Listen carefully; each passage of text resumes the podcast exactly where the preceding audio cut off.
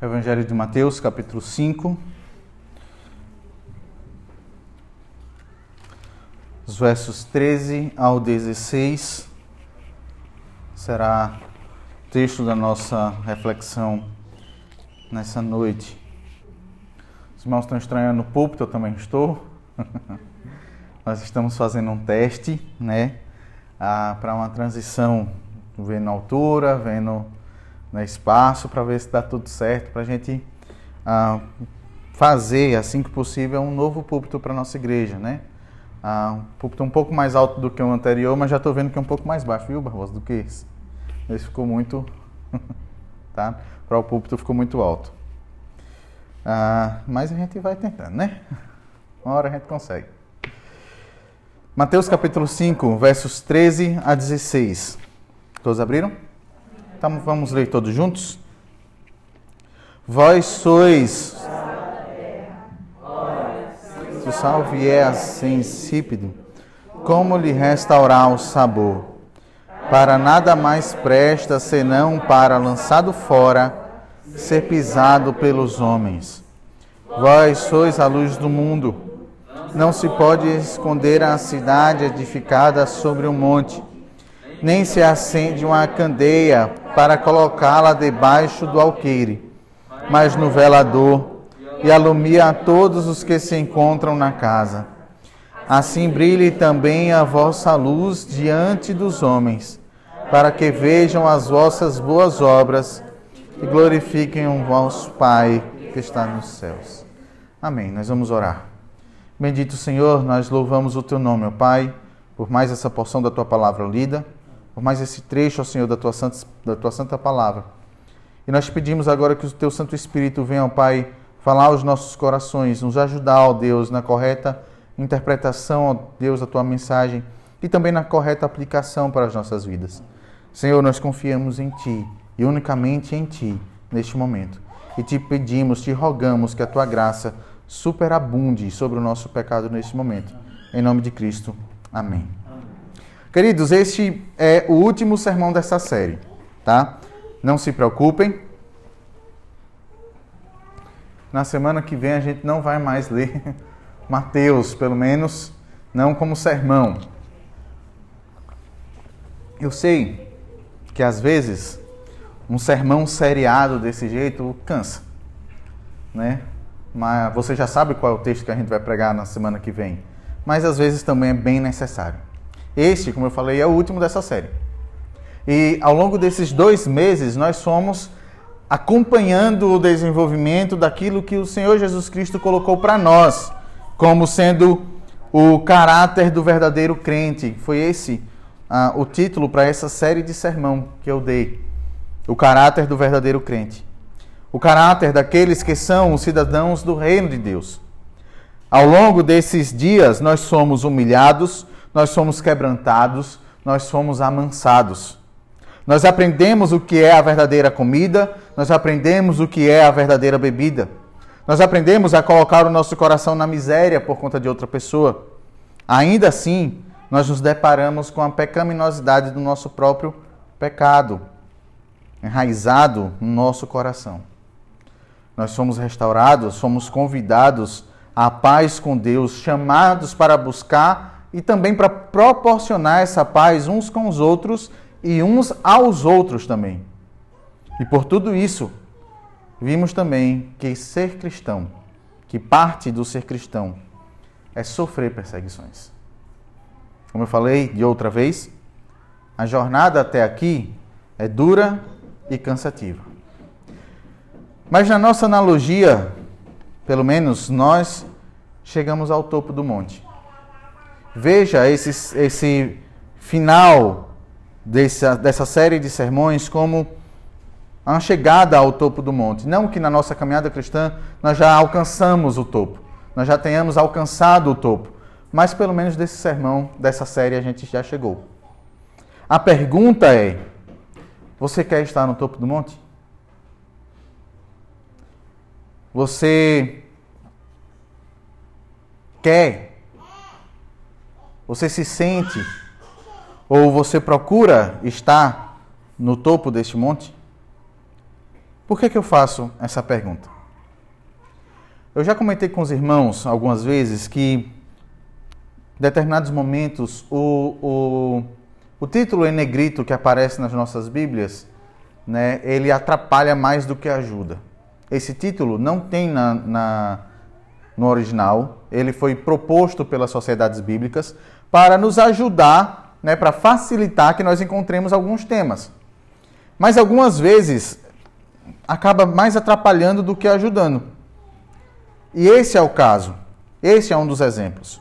Porque os versos 13 ao verso 16 ainda está falando das bem-aventuranças. Ainda está ligado ao que nós vimos na semana passada, principalmente aos versículos 11 e 12 são uma continuação importantíssima das bem-aventuranças. Pensem comigo. Ao ouvir que você será perseguido por causa de Cristo, perseguido por causa do nome de Jesus, o que seu coração pede para você fazer? Seja sincero. O que é que você imagina que os discípulos pensaram quando Jesus diz: Olha, vocês vão ser perseguidos? Por causa da justiça, por causa do meu nome, vocês serão perseguidos. Vocês serão felizes, mas serão perseguidos. Irão se levantar contra vocês, irão injuriar vocês, irão mentir contra vocês, irão falar todo mal contra vocês. O que vocês acham que os discípulos pensaram naquele momento? O que você pensaria naquele momento? Seja sincero. Porque eu, particularmente, pensaria em ser cristão de uma maneira mais discreta. Não, eu vou continuar ali seguindo Cristo, mas ali no jeitinho, né? Que ninguém perceba, um jeitinho que ninguém note. E o que eu vejo Jesus fazendo é interromper justamente essas maquinações. O que eu vejo Jesus fazer é interrompendo esses planos do nosso coração, dizendo: olha, é impossível. É impossível para um verdadeiro crente se esconder. Se esconder não é uma opção. E esse é o tema da nossa mensagem. Se esconder não é uma opção. Por que se esconder não é opção? Porque assim como o sal foi feito para salgar, assim o crente foi chamado para perseverar e preservar essa é uma parte interessante, meus irmãos, do Sermão do Monte. Se eu perguntasse para vocês onde foi que esse sermão foi proferido, qual foi o local? O próprio nome do sermão já diz. Foi no monte. O sermão foi proferido no monte. E de cima do monte dá para enxergar o quê? Tudo que tem embaixo. Né? Isso é bem simples, isso é bem natural. Por que, que essa parte é interessante no Sermão do Monte? Porque dali, de onde eles estavam, Jesus e os seus discípulos, eles podiam eh, enxergar ah, um mar muito diferente. Um mar muito peculiar. Um chamado Mar Morto. Ele tem esse nome porque nenhum animal consegue sobreviver a ele. Não há vida ali dentro. Por mais que alguém tenha dito que encontraram uns algas, alguma coisa assim do tipo, mas não tenha nenhum animal ali dentro, porque nada consegue sobreviver a ele. A densidade daquela água, ela é tão alta até os nossos dias que se qualquer pessoa entrar lá, ela não consegue afundar. Não sei se alguém quando entra no mar quer afundar, mas se quisesse não conseguiria. Tão densa é essa profundidade, tão densa é essa água. O que faz ele ser chamado de morto é o que um outro nome que ele tem diz. Ele é chamado também de o mar de sal, ou mar salgado. É a quantidade de sal naquele mar que é tão surpreendente que ele é conhecido dessa forma como mar de sal, mar salgado ou mar morto há muito tempo. Os irmãos terem a ideia, esse mesmo mar, ele é relatado lá em Deuteronômio capítulo 3, versículo 17 o mar de sal. Bom, o mar morto, apesar de inútil para a vida, era útil para extrair dele ah, o quanto de sal que o povo precisasse. E era isso que eles faziam. Hoje, para nós, né, um, dizem que um quilo dura dois, um, dois meses. Mas naquele tempo, onde não existiam refrigeradores, onde não existia nada para você guardar, por exemplo, o seu pedaço de carne, o sal era importantíssimo, porque uma das propriedades do sal, uma das características do sal, era de preservar a carne. E pense, você matava um animal, tá? E aquela carne, a partir de então, morta, ela com o tempo ia apodrecendo. Quase não sai. Ela ia ficando ruim para o consumo, ela ia ficando mal cheirosa, ela ia ficando podre. Ela ia se corrompendo.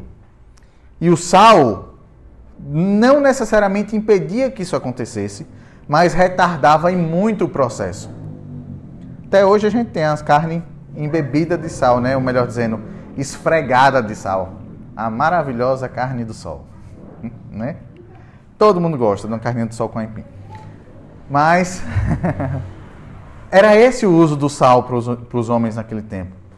Além do tempero de comida, certo? Além do condimento, né? De dar sabor ao alimento e de tudo mais. Mas ela, o sal era usado principalmente para sustentar, a preservar a carne da sua corrupção. E muitas vezes o sal não é nem visto. Né? Obviamente, quando você coloca ali, esfrega bastante, mas deixa descansar, a carne acaba absorvendo o, sol, o sal. E ele passa a não ser mais visto. Mas é interessante. Embora não visto, ele sempre será sentido. Jesus olha para os seus discípulos naquele momento e diz: Olha, vocês são sal da terra. Por mais que vocês queiram ou tentem se esconder, se vocês são verdadeiros cristãos, vocês não irão conseguir, porque vocês são o sal da terra. O mar pode estar envolto de sal, o mar pode estar ali impedindo que a vida aconteça, mas vocês vão preservar a vida. Por causa de vocês, a vida será preservada. Se esconder não é uma opção. Se esconder não é uma opção. É verdade. Assim como sal, às vezes você pode estar no meio de muitos incrédulos.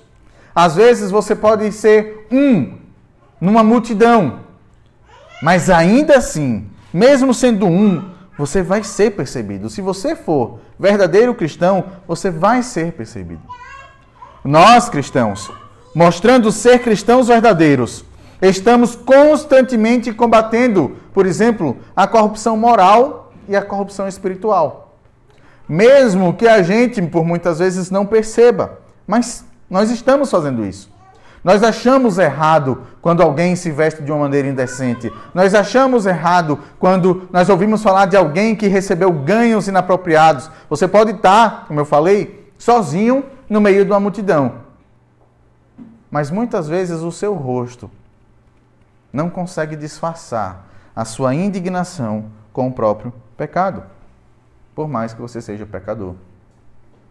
Sim, é por causa da nossa ação como crentes, da nossa vida em devoção a Deus, por exemplo, que o pecado e a corrupção moral e espiritual desse mundo são refreados por Deus. E como é que nós fazemos isso? Como é que nós ah, podemos refrear o mal, refrear o pecado, refrear a corrupção? Talvez alguns dos discípulos, né, alguns mais impulsivos, como Pedro, não. Nós vamos analisar, nós vamos ah, arquitetar, nós vamos fazer uma estratégia, criar uma estratégia para que possamos ah, colocar Cristo como rei de todas as pessoas, na base da força, na base da espada ou algo do tipo. Mas bem sabemos que nem nós, nem mesmo os discípulos, nem mesmo o todo-poderoso Pedro, poderia fazer coisas desse tipo. É por isso, meus irmãos, que Cristo então disse: vocês são sal.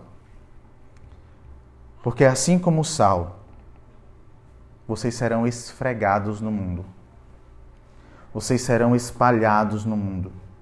Vocês serão penetrados, vocês irão penetrar todos os lugares, todas as frestas, todas as fibras deste mundo. E por mais que as pessoas não possam perceber vocês chegando, mas vocês serão sentidos, porque vocês pregarão o Evangelho. Talvez muito mais pelas suas ações do que pelas suas palavras. O Evangelho também é como sal. O Evangelho não precisa de espadas, o Evangelho não precisa de guerras, o Evangelho não precisa das cruzadas nem dos seus cavaleiros templários. O Evangelho só precisa ser vivido. Se você é verdadeiro crente, não há como se esconder. Não há como se esconder. Porque o sal não se esconde. Mas óbvio, há um contraponto aqui. Ora, se o sal vier a ser insípido, como lhe restaurar o sabor? Para nada mais presta, senão para lançado fora, ser pisado pelos homens. Isso aqui, meus irmãos, é um alerta para nós. É um alerta para as pessoas que querem brincar de ser crente. Querem ah, participar, fazer da, da vida cristã um clube social. Daqueles que querem ser crentes discretos. Se você conseguir ser um crente discreto, você pode até pegar o sabor do sal ali perto de você, salgar até por algum tempo, mas você vai ser contaminado quando você for esfregado no mundo. Você vai ser contaminado quando você for espalhado pela terra. E um sal contaminado, ele perde totalmente o seu sabor. E ele para nada mais presta. É um sal insípido. Um sal que não serve para absolutamente nada. Era tão assim que alguns judeus, por conta do calor das suas casas, né, eles pegavam esse sal que não prestava, esse sal insosso, e jogava por cima dos telhados das suas casas. Ah, os telhados das casas dos judeus eram diferentes, né? Pelo menos daqueles mais ricos, eram diferentes. Eram construções quadradas com um telhado reto, né? Às vezes eles conseguiam fazer uma espécie ali de laje e construir mais alguma coisa em cima, ou deixar a laje descoberta para ser ali um local de festas né? um local de reuniões e coisas do tipo. E por vezes eles pegavam esse sal que não presta para nada e jogavam em cima dos telhados e jogavam ali onde seriam realizadas as festas. E as pessoas subiam naquele telhado, naquela laje, né? vamos colocar assim, e ali eles pisavam o sal. Era para afofar alguma coisa? Não. É porque era como areia. Era como areia. Sabe as areias do mar? Que a gente sabe que tem de monte, mas não serve para nada, não faz nada, não... é como um sal que não presta. É como um cristão que finge ser cristão, como uma pessoa que brinca de ser cristão, que brinca de ser discípulo. Se essa pessoa conseguiu chegar até o topo da montanha, talvez, e por medo quis se esconder, Está aqui o alerta. Um crente não consegue se esconder. Um crente não consegue ah, passar desapercebido. Sabe por quê? Porque um crente é santo. Porque o crente é separado. O crente é desarraigado. O crente anda em total contradição com o mundo. E por mais que ele seja sozinho, por mais que numa multidão talvez ele passe despercebido, uma única ação, uma única palavra, um único gesto de um verdadeiro crente o denuncia. Não tem como se esconder. Não há como se esconder. Se esconder não é uma opção. Jesus continua. E assim como o sal foi feito para salgar, o crente foi feito para preservar e perseverar neste mundo. Mas também o crente não consegue se esconder, porque assim como a luz ilumina, assim o crente, o cristão, também é luz nesse mundo. É o que diz a segunda parte do nosso texto. Dali onde estavam, olhando para o Mar Morto, Jesus também via, tinha uma visão de algumas cavernas próximos ali ao mar, ao mar Mediterrâneo, ó, ao Mar Morto. Naquelas cavernas existia uma comunidade, conhecida como Comunidade do Mar Morto, né, onde algumas pessoas ali se reuniam, algum um grupo de judeu radical que queria se afastar de tudo, se afastar de todos. E eles se juntavam naquelas cavernas ah, e formaram uma comunidade chamada Comunidade de Qumran. que era o diferencial dessa comunidade? Eles achavam que somente eles eram servos fiéis de Cristo e eles se de Deus e eles se denominavam a os filhos da luz. E dali, do monte, Jesus olhava tanto para o Mar Morto como para essa caverna, para esse conjunto de cavernas, e olhando para aquele local, Jesus dizia para os discípulos: Não. Vocês são como a luz. Vocês são a luz do mundo. Não são aqueles outros. Não são aqueles que, se chamando filhos da luz, se escondem. Não. Vocês são a luz. É interessante porque, embora o sal né, tenda a ser mais discreto e por vezes passe ah, despercebido ao olho nu, ao olho nu, ah, mesmo que seja sentido ao nosso paladar, a luz, por outro lado, não consegue fazer isso. A luz não pode deixar de ser vista. A luz nas Escrituras indica algumas coisas, entre elas o conhecimento de Deus, a bondade, a justiça, a veracidade, indica o deleite, a alegria, a verdadeira felicidade. Por verdadeira felicidade, nós voltamos um pouco os nossos olhos e encontramos as primeiras palavras de todas as bem-aventuranças. Bem-aventurados, felizes, mais que felizes Macários. A verdadeira felicidade. A luz simboliza o que há de melhor no mundo. O que há de melhor no campo da sabedoria, do amor, do riso, em contraste com as trevas, ou seja, com o que há de pior no campo da ignorância, da depravação, do desespero.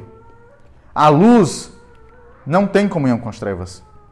A luz não existe onde existe trevas. E no momento que a luz passa a brilhar, já não há mais trevas. Jesus, olhando para aqueles discípulos, ele fala: Vocês são a luz do mundo. Vocês são a luz do mundo. E veja, não há ninguém em sã consciência que vá acender uma luz e colocá-la debaixo de uma vasilha. Não há ninguém em sã consciência que vá acender a luz de noite dentro de casa e colocá-la debaixo de um cesto, debaixo de uma cama. Porque sim, ela não serve para nada. Vocês podem ser como sal. Nós podemos ser como sal, individualmente, passando desapercebidos, mas nós também somos como luz. Nós também somos como luz. É interessante que Jesus, ainda no verso 14, ele faz uma, uma comparação que para nós possa estar se referindo a qualquer outra coisa, mas para Jesus, imagino eu, ele estivesse olhando para Jerusalém. Jerusalém, a cidade gloriosa, foi construída sobre um monte. Jerusalém, a cidade fortificada com seus, suas grandes ah, os seus muros de defesa, suas ah, ah, paredes né, de proteção, que só era só havia uma entrada e uma saída, mas de onde você olhasse, lá estava Jerusalém. Uma cidade, uma cidade edificada sobre o monte. Jesus olha para aquilo ali, né? Imagino eu, lembrando-se de Jerusalém diz: por mais que você tente, por mais que você procure fazer, você não consegue. Não dá para esconder uma cidade que fica no topo de uma montanha. Não dá para esconder essa grandiosidade de uma edificação. E tinha uma coisa interessante. Muito das, muitas das casas nas cidades judaicas eram feitas com algum tipo de material branco que quando o sol batia, refletia. Quando o sol batia, a cidade como que iluminasse. Não dá para esconder isso de ninguém. Você não consegue esconder isso de ninguém. Da mesma forma, assim são os verdadeiros crentes do Senhor. São os verdadeiros crentes que são os verdadeiros discípulos do Senhor. Diante do mundo, os verdadeiros crentes não conseguem não brilhar. O apóstolo Paulo diz que nós devemos resplandecer como luzeiros no mundo, em Filipenses. Essa luz inclui toda a nossa vida. Essa luz inclui o que nós falamos, o que nós fazemos, o nosso testemunho verbal ou as nossas boas obras. Essa luz inclui tudo isso, não tem como nós nos escondermos. Não tem como, por medo de perseguição, por sermos verdadeiros crentes, nós agirmos como os ímpios. Porque um cristão que age como ímpio, ele tem que rever se ele é um cristão. Como eu falei, ninguém acende, ninguém acende uma candeia para colocar debaixo do alqueire. Jesus está dizendo que se o Pai, se Deus lhe chamou para ser crente, meu irmão, ele lhe chamou para ser visto. Se Deus lhe chamou para ser verdadeiro, verdadeiro crente, ele lhe chamou para ser visto. Você não vai conseguir se esconder. Você pode até tentar, mas você não vai conseguir se esconder. Essa é a dupla característica de um crente em Cristo. Essa é a dupla característica de um cristão verdadeiro. Por muitas vezes ele não precisa, ele não precisa dos holofotes em cima dele. Por muitas vezes ele passa sem ser notado aos olhos de alguém. Mas ele é sentido. por muitas e muitas outras vezes, a partir do momento que ele é sentido, ele se destaca. Não por ser melhor do que ninguém, mas por ser diferente. Talvez este seja o problema das nossas igrejas dos nossos dias. Das grandes igrejas dos nossos dias. Talvez esse seja o nosso problema. Por querermos ser tanto aceitos pelo mundo. Por querermos tanto conquistar o mundo, levar o evangelho para o mundo, nós não, nós deixamos de ser diferentes. Nós deixamos de ser, de andar na contramão. E nós queremos, nós passamos a andar de acordo com o que o mundo diz para a gente andar. Nós deixamos de ter o nosso culto simples, para querer um culto recheado de novidades. Eu estava vendo um artigo essa semana que o pastor estava falando sobre uma igreja, um casal de, de, de, de pastores que saíram e abriram no bairro onde ele morava uma igreja para adolescentes uma igreja específica para adolescentes. É estranho? Eu não sei se os irmãos pegar, souberam desse tempo, mas antigamente lá em Campo Formoso tinha uma boate gospel. Sabia dessa? Uma boate gospel. Ah, algumas igrejas que no culto, né, um culto jovem, e eu entendo um culto jovem é um culto dirigido pelos jovens, não um culto para os jovens. Mas algumas igrejas nos seus cultos jovens, eles arrancavam o púlpito, arrancavam né, a decoração da igreja, ou seja lá o que for, tiravam do local e colocavam um tamborete de óleo, um skate, e ali era o púlpito. a, uma das maiores igrejas desse jeito aí é a Bola de Neve. Que a, o púlpito é uma prancha de surf. Mas para alcançar os surfistas, nós fazemos, nós nos, nos envolvemos com os surfistas a, e deixamos o ambiente agradável para eles. Antigamente, hoje não mais, aliás, eu não sei se hoje ainda é assim, mas antigamente o culto era na praia. As mulheres iam de biquíni, os homens iam de sunga. Porque eram todos surfistas.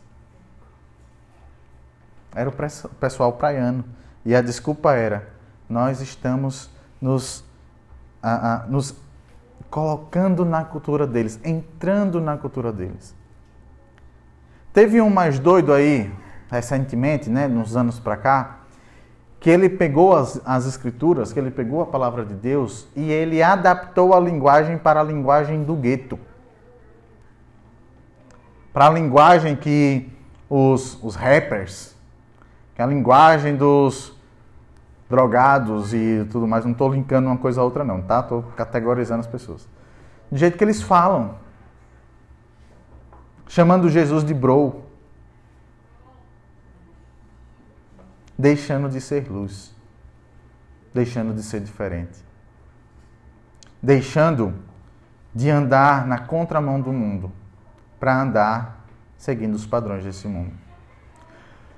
Vocês nunca acharam estranho, por exemplo, que na Rede Globo de televisão pintem os crentes protestantes de uma forma que a gente não é?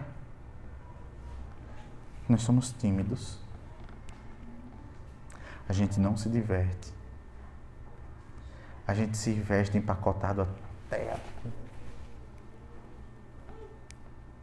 Tudo a gente tem vergonha porque a gente não sabe nada do mundo, como se a gente tivesse vivido num convento no, no século XV. Já perceberam isso? E que muitas igrejas pegam esse estilo para dizer: é, é assim que nós somos. Como é que você quer ser luz em meio às trevas? Se muitas vezes a luz que você brilha é uma luz negra. É uma luz que não brilha. É uma luz que não acende. Meus irmãos, tem um detalhe. Nós somos como lâmpadas nós refletimos a luz de Cristo. Ele é a luz do mundo. Ele é como o sol. Nós somos como as estrelas. Nós somos como a lua. Nós refletimos aquilo que reflete em nós. Nós refletimos para os outros a luz que brilha em nós e através de nós. Quanto nós temos brilhado no mundo? Uma coisa é certa: o verdadeiro crente não tem como se esconder. O verdadeiro crente não tem como passar desapercebido. E aí, necessariamente, a gente começa a traçar o caminho de volta. Necessariamente nós seremos perseguidos. Necessariamente nós deveremos correr atrás em busca de promover a paz necessariamente nós devemos olhar para Deus e olhar para o nosso próprio coração e reconhecer que nós somos pecadores e que sem Ele nós não conseguiremos fazer absolutamente nada. E descendo um pouco mais a montanha, nós vamos ver que nós precisaremos ser amansados, porque somos bois selvagens, que precisam ser conduzidos, precisam ser domados e nós choraremos pelos nossos pecados. Nós choraremos e nos humilharemos diante de Deus.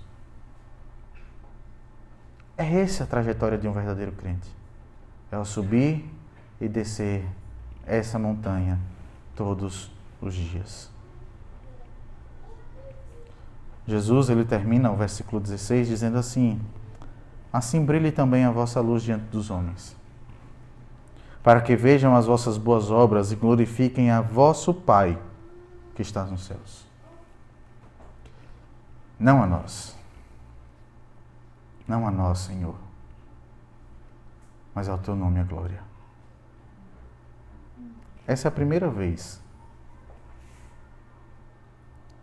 que Deus, que Jesus se refere a Deus como nosso Pai. É a primeira vez que Jesus se refere a Deus como nosso Pai. Tiago vai dizer que Ele é o Pai das luzes. Nós somos a luz do mundo. Eu volto para a nossa pergunta. O que você vai fazer? Veja, há muita coisa em jogo. A sua vida está em jogo. A sua família está em jogo. A vida da sua família está em jogo. O que é que você vai fazer? Você vai continuar tentando se esconder? Você vai continuar tentando ser igual ao que o mundo inteiro é? Um pedaço de carne podre? Em putrefação? Os eleitos de Deus estão no mundo para ainda, por misericórdia de Deus e por amor de Deus a nós, refrear o pecado, refrear o mal, refrear a justiça vingativa do Deus Santo. Mas não significa que a gente vai conseguir salvar o mundo. Não. O mundo é mau, o mundo é corrupto. Ele vai continuar a ser corrupto o que é que você vai fazer? Ainda vai ser se assemelhar, querer buscar e correr, ser igual a uma carne podre? Vocês já sentiram o cheiro de uma carne podre? já? Deliciosa, né? Você vai continuar andando no escuro, tateando no escuro e ainda mais, guiando pessoas para o escuro? Não, eu sei o que, é que eu estou fazendo. Na hora certa, eu vou me voltar para a luz. Cuidado. Você pode andar muito para dentro de uma caverna e quando olhar para trás não encontrar mais nada. Não encontrar mais o caminho. Meus irmãos, as bem-aventuranças terminam não como uma sugestão de quem você é. Não de, como uma sugestão do que você pode ser, mas com a certeza. Uma coisa que eu falei durante toda essa série: o Sermão do Monte foi escrito para crentes. Você não vai conseguir, longe de Cristo, fazer nada dessas coisas. Só vai conseguir em Cristo. O Sermão da Montanha não termina com uma interrogação.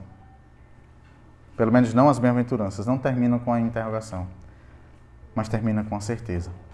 Vocês são o sal da terra. Vocês são a luz do mundo. Ponto final. Parem, paremos, melhor dizendo, de tentar nos esconder. Paremos de tentar fugir da nossa responsabilidade paremos de tentar fugir de Cristo. Nós não somos lâmpadas quebradas. Nós não somos sal sem gosto. Busquemos a Deus. Busquemos a Cristo, o verdadeiro sal da terra e a verdadeira luz do mundo. Vamos orar? Um hino depois? Tem algum hino depois?